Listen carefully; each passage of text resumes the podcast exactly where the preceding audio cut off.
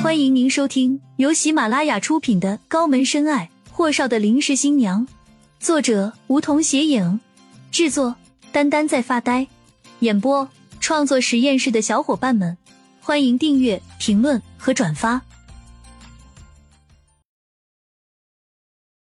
第一百四十四集，顾青青倒没有像李川宇那般没见识的大呼小叫，可她心里还是发紧的。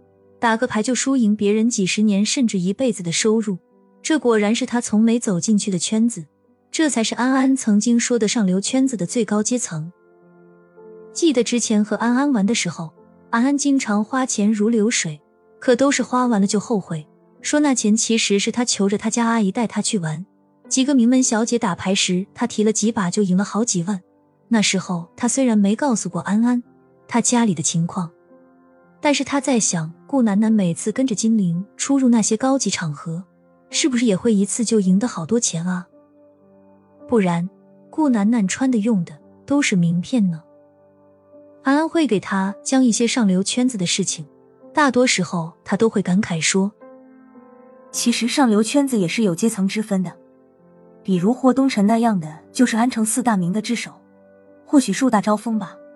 霍家一直不怎么太平。”具体他也不知道。见顾青青敛着眉眼不说话，其实他突然间就想安安了。怎么了？这就傻了？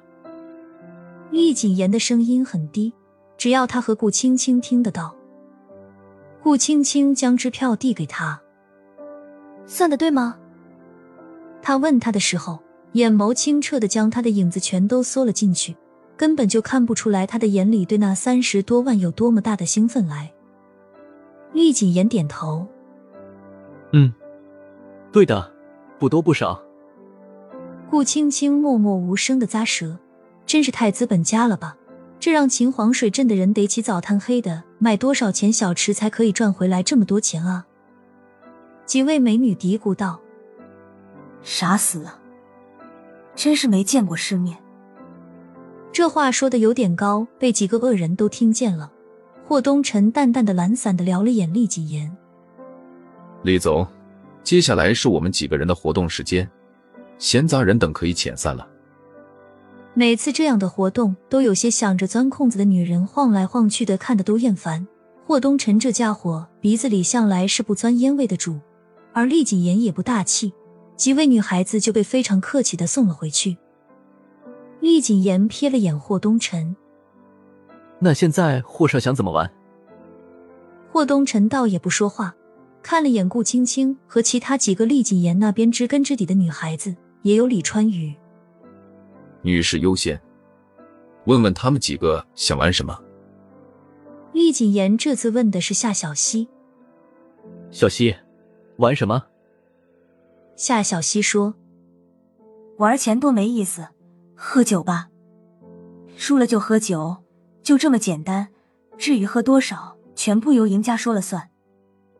厉谨言点头，看向霍东辰，霍少，那就这么定了。米迦乐和盛泽相互看了看彼此，盛泽这时候不好说什么，毕竟他们是兄弟加股东。人米迦乐就不一样了，他上前挡住霍东辰，看向厉谨言，厉总。霍少现在喝不了酒，他身上有伤。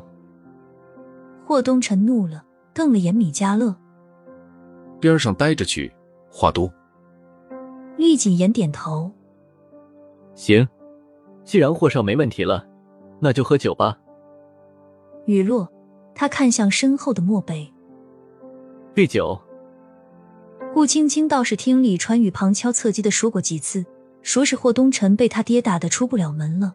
但是见顾青青也没什么反应，他就再也没提及过霍东辰三个字了。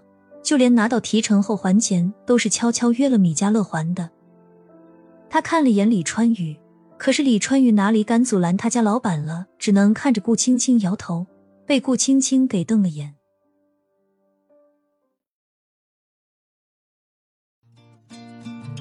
本集已播讲完毕，还没听够吧？那赶紧订阅吧。下集更精彩。